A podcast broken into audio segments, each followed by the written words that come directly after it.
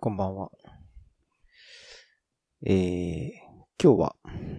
えー、先日行われた WWDC2018 についてお話ししたいと思います。えー、本当はゲストの方と、えー、収録して、それを流す予定だったのですが、えー、ちょっと録音の方にえー、失敗してしまいまして、今回は一人でお話しさせていただこうかなと思っております。えー、出ていただいたゲストの方とは、また、えー、次回お話しする予定なので、えー、お楽しみにしていてください。で、今回は、えー、大変申し訳ないのですが、えー、一人語りとさせていただきます。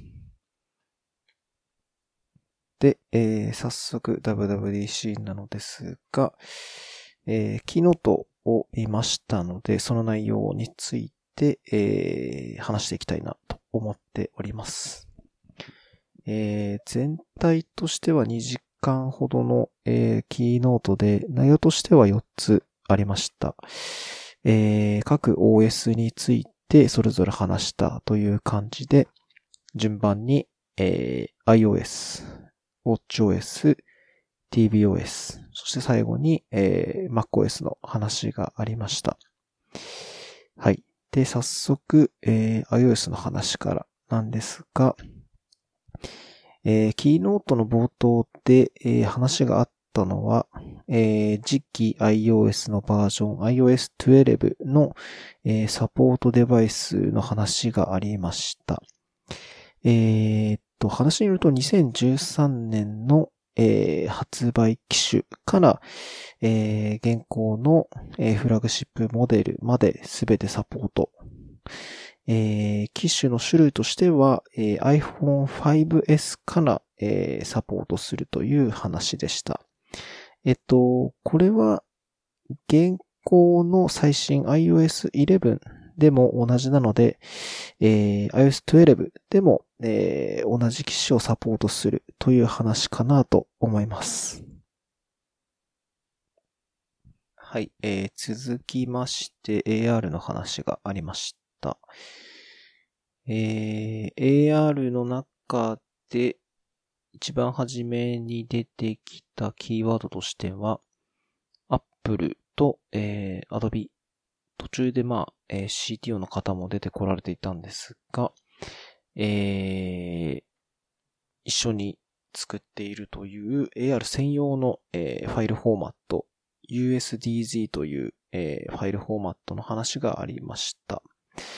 えっと、具体的にはデモで紹介があったんですが、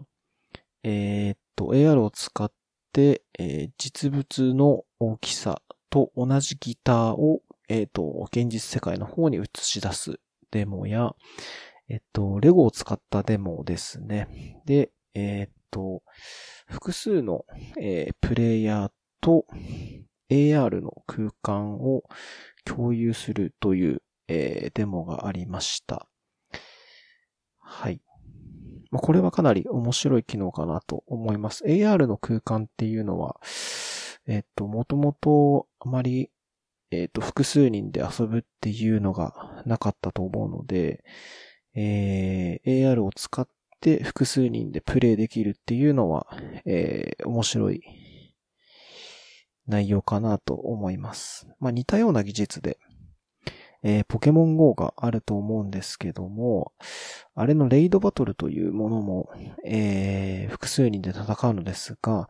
実際あれは、えっ、と、AR 空間上に複数人がいるわけではなく、えー、単純にネットワーク上で、えー、複数人のプレイヤーが同じボスと戦うというだけなので、今回のは、えー、実際に同じ空間、AR 空間上に、えー、複数人の人がいることで、えー、ゲームとして、えー、遊べるというような、えー、ことができるようになるので、えー、また面白いアプリやゲームなどができるのではないかなと思います。で、次に出てきたトピックとしては、えー、Siri かなと思います。機能として、えー、Siri のショートカットですね。これが紹介されてました。簡単に言うと、えー、キーワードを Siri に登録することで、そのキーワードに応じた、えー、何かしらのアクションを実行することができるという機能になっていました。えー、デモであったのは、えー、旅行の案内アプリだったかなを、え、開く、えー、Siri にキーワードを設定して開いて、その旅行アプリの内容を、え、読ませるという、え、ものがありました。まあ、特定のキーワードを Siri に登録して、それに対するアクションを、えー、自由に設定できるという機能だと思うので、かなりこれは、えー、便利な機能だと思います。今まで Siri は割と決められたキーワードじゃないと、えー、反応しなかったっていうのがあって、自分もほとんど使ってはいなかったので、えー、これを使うことで、えー、今までなかったことがおそらくできるようになるかなとは思うので、これはかなり面白い機能なんじゃないかなと思います。で、あとは、この C に関しては、この後出てくる WatchOS や TBOS、それから MacOS に関しても全てで一貫して出てきていたトピックかなと思います。で、えっと、その後にニュースアプリ、新しく出るニュースアプリの紹介と、えー、iBook だったかな？の紹介、あとカープレイが少し出てきていました。このあたりは正直、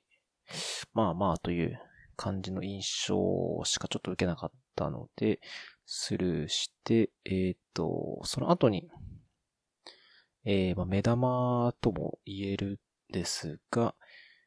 えー、と、メッセージと FaceTime の、えー、紹介の中で、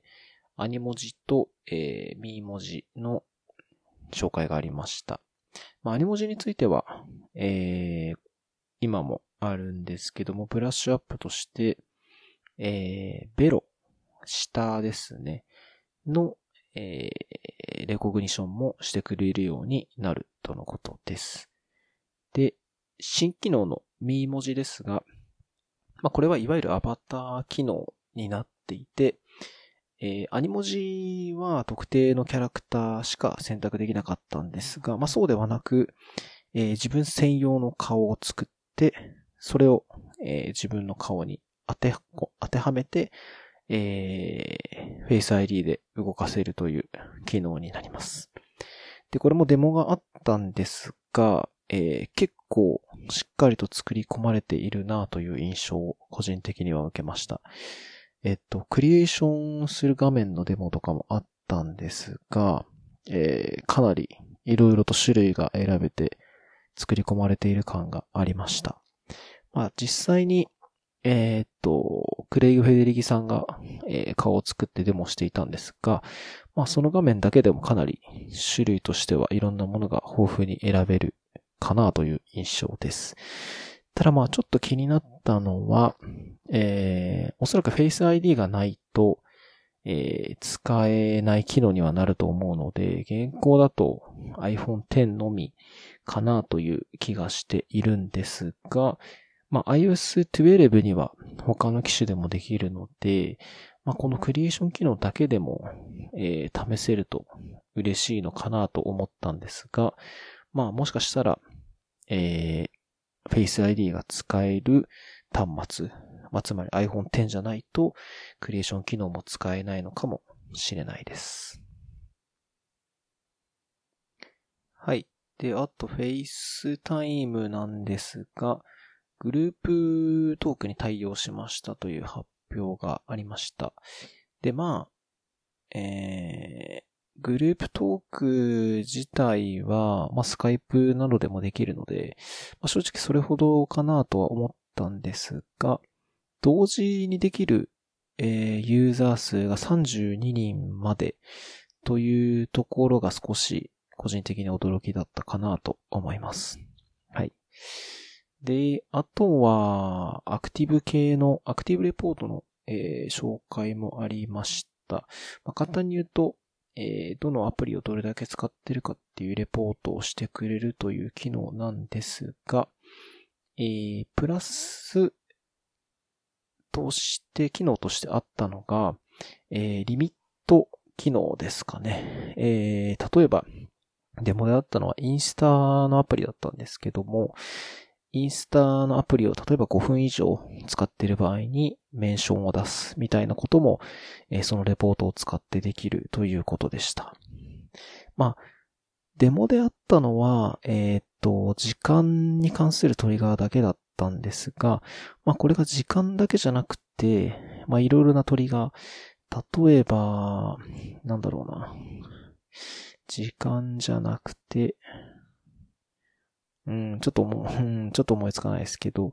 他のトリガーで、えー、何か通知とかできるのであれば、まあ、それも面白いかなというふうに思います。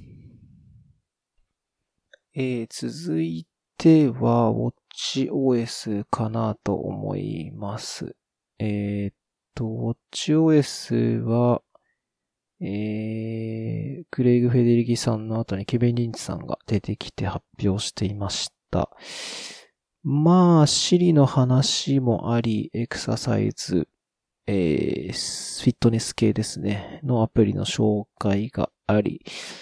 えー、まあ、この辺、ちょっと巻きかなとは思ったんですが、一個気になったのが、えっと、これは、ウォーキートーキーでよかったのかな、確か。はい。まあ、簡単に言うと、えっと、ボイスチャットみたいなものなんですが、Apple Watch 同士でできる、えー、っと、あ、P2P なのかちょっと通信方式はわからないんですが、いわゆる LT とか Wi-Fi がなくても、えー、ウォッチ同士でボイスチャットができるという機能です。まあ、なんだろうな、トランシーバーを僕は、えっ、ー、と、思い出したんですが、まあ、簡単な、えー、コードのやり取りができるようなアプリかなと思います。まあ、あの、セルラーモデルじゃないウォッチもあるので、まあそういうのには、えー、いいんじゃないかなというふうに思いました。あと、WatchOS に関して個人的なんですが、えー、最後の方に出てきた、えー、女性のデモが非常に面白かったなと思います。あのー、WatchOS のヘルスケアのアプリでリングを閉じるというのがあるんですが、えー、それをエアロバイクを漕ぎながら、えー、閉じる。そして、えー、そのエアロバイクを漕ぎながら、WatchOS のいろんな機能の紹介をするというデモがあって、えー、4分ほどエアロバイクを女性が漕いでいたんですが、えー、最後の方は息を切らしながら、えー、アプリの紹介をしていて、で、本当に、えー、ちゃんと最後リングを閉じることができて、えー、すごいデモの練習をしたんだろうなというのを思って見ていました。次、えー、TBOS ですね。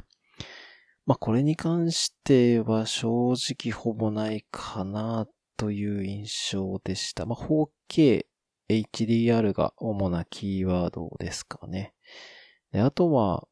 最後の方に、えっと、地球のライブが見れるっていうやつぐらいですかね。まあ、あれは、はい、一度見てみたいなという印象です。はい。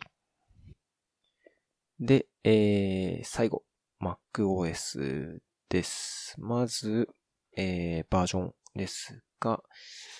現行の High Sierra の次ですね。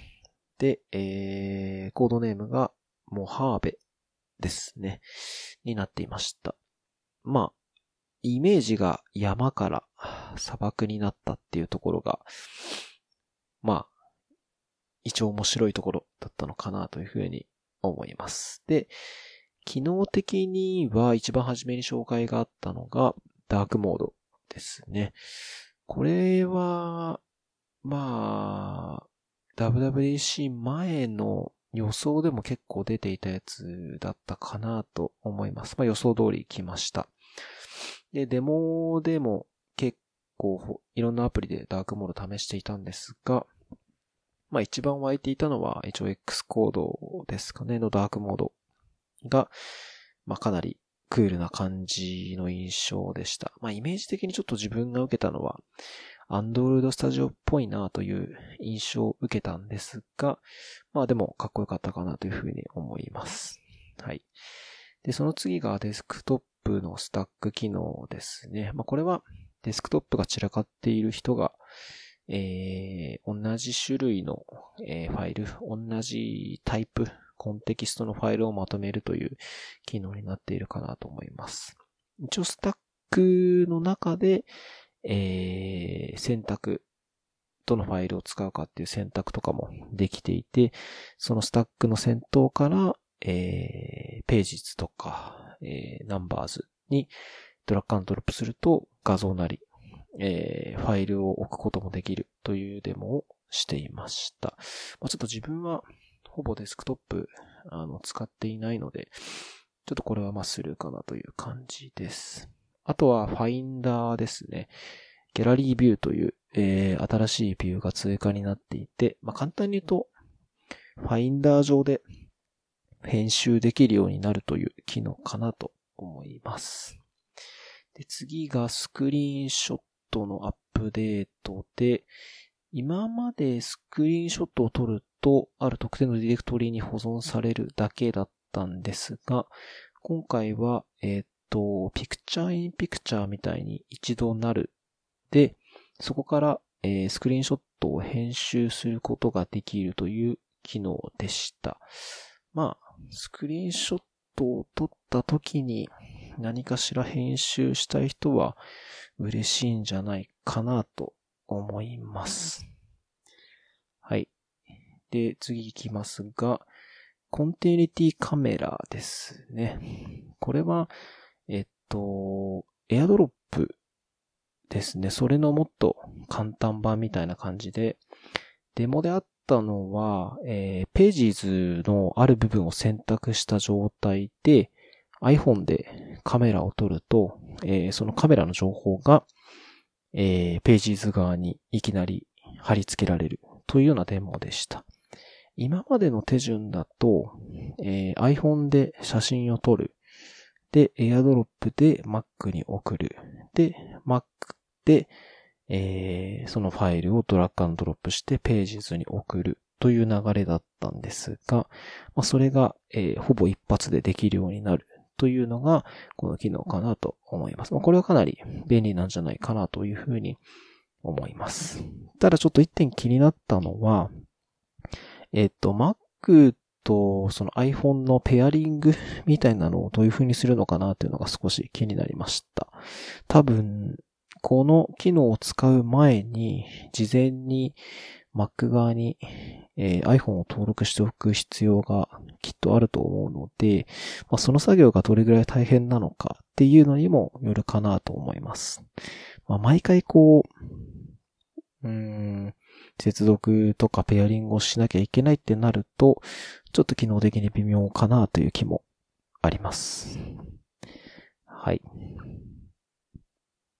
で、えー、あと、iOS の時にもあった、えー、新しいニュースアプリが、えー、MacOS でも使えるという紹介と、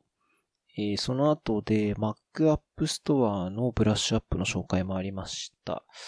まあ、Mac App Store に関してはちょっと思うところがいろいろとあってですね。まあ、そもそも Mac にアプリをインストールする、インストールする手段っていうのが、まあ、今たくさんあると思うんですけど、例えば、えー、あるサイトに行って DMG ファイルを落としてインストーラーからインストールすることもできますし、えー、ターミナルで、えー、ホームブリューなどを使ってインストールすることもできます。で、むしろ Mac App Store を使ってアプリをインストールするっていう機会の方が、正直個人的には少ないかなと思っていて、まあ、ブラッシュアップすること自体、全然問題ではないんですけども、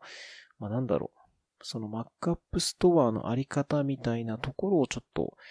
考えるべきなんじゃないかなという印象を受けました。まあ、開発する人からすると、Mac App Store でアプリを公開することが、多分先ほど紹介したホームブリューとか、えー、野良で DMG を配布するっていう方法よりも、まあめんどくさいというのがきっとあると思うので、えー、Mac App Store 上になかなかアプリが載ってないんじゃないかなっていう印象を、まあ印象というか、載ってないんじゃないかなというふうに思っています。あの、iPhone とかは逆に IPA を個人で配布してインストールするっていう方が大変かなと思うので、みんな、えー、App Store にこう審査をわざわざして出してると思うんですけども、Mac の場合はそっちの方がめんどくさいっていうのがあるので、なかなか Mac App Store の方で、えー、全てを配布するっていうのが難しい状況になっているんじゃないかなと思います。はい。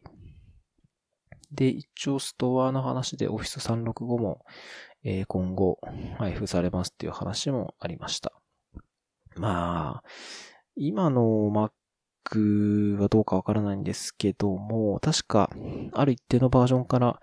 えっ、ー、と、キーノートとか、いわゆる iWorks 系ですね。Numbers と、あと Pages ですかね。このあたりが無料で使えるようになったので、まあ、正直 Office はなくても、あの、全然問題ないんですけども、えー、おそらく、オフィスを使いたいという要望が、えー、多いっていうのを受けて、えー、App Store でも公開する流れになったんじゃないかなというふうに思います。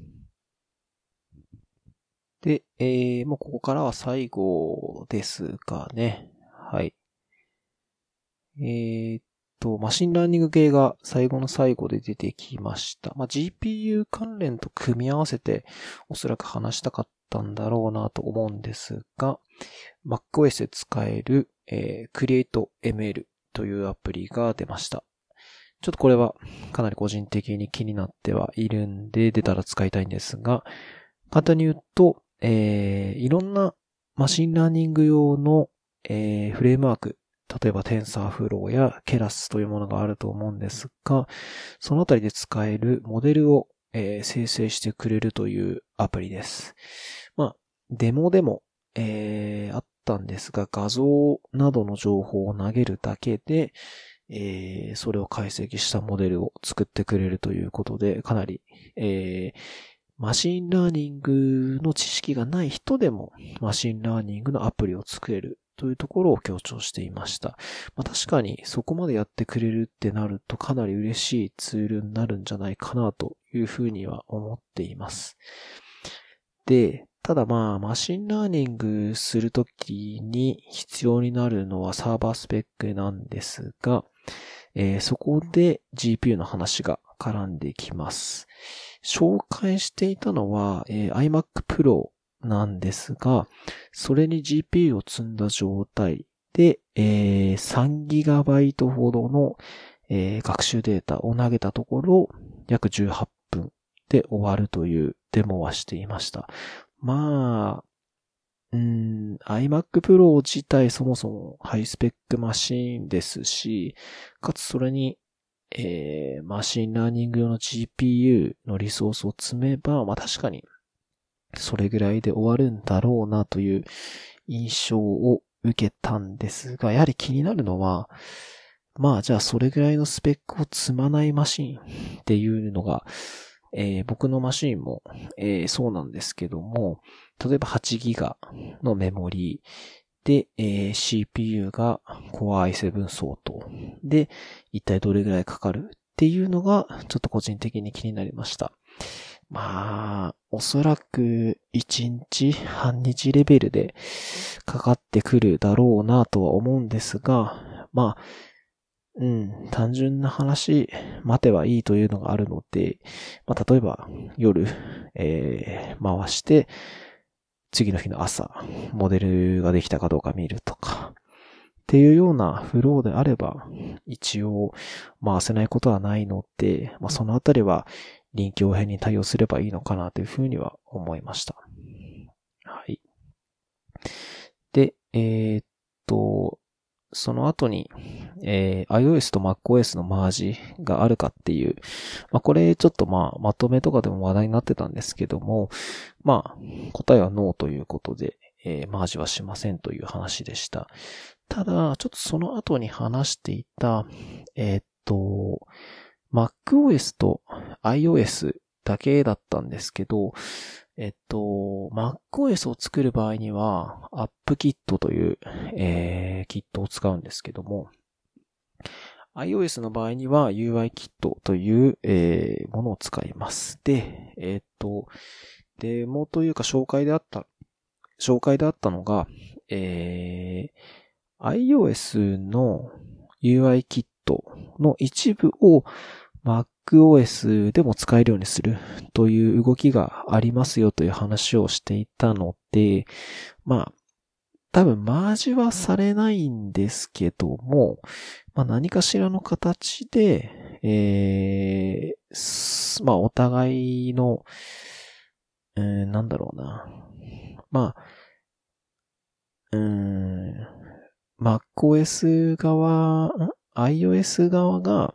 多分 MacOS 側に寄っていくと思うんで、まあ iPhone アプリを作っている人が、えー、コード一つで Mac でも動くアプリを作れるような世界が、まあ、今後広がっていく期待は持てるなという印象を受けました。まあ、一番なのは、えー、例えば今の私ですと、iPhone アプリを作っているので、Swift プラス UI キットなりでアプリを作っているんですが、まあ、そのコード一つで、えー、iOS、MacOS、Watch、TV すべて賄えると、それだけでまあ、Apple 製品のクロスプラットフォームが完成するので、まあ、正直それだけでも嬉しいんですが、まあ、おそらくその未来はまだまだだいぶ先になるんじゃないかなという印象で、まずは MacOS と iOS。まあ、このあたりが、えー、少しずつ絡んでくるんじゃないかなという印象を受けました。はい。まあ、大体そんな感じかなと思います。で、えー、まあ、総括ではないんですけども、全体としてやはりハードはゼロでした。まあ、事前の予想でちょっと盛り上がりすぎた感はまああったんですけども、えー、まあ個人的にもちょっと期待はしていました。例えば iPhone SE2 ですね。あとは AirPods の Revision 2とかもちょっとまあ期待していたんですが、えー、今回は出ませんでした。まあ、とはいえでも、今後将来的に出る可能性が、まあ、かなり高いものではあると思うので、えー、9月の、えー、スペシャルイベントなどで、もしかしたら一部まあ、ハードの紹介が新規であると思うので、まあ、そこで SE2 なりが出てくる、出てくればいいかなという感じです。はい。といったところで終わりかなと思います。まあ、細かい部分とか、えー、WWDC 自体は、えー、まだまだ続いているので、まあ、セッション動画とか上がれば、えー、見ていきたいなとは思っておりますが、まあ、キーノートに関しては以上になります。はい。で、冒頭にも、えー、説明しましたが、ちょっと今回一人語りということでやらせていただきました。えー、まあ、本来であればゲストの方と録音したものを出したかったんですが、ちょっと私の方の不手際で、えー、出せず申し訳ございませんでした。えっと、来週ですね、えー、再度、えー、出ていただいて、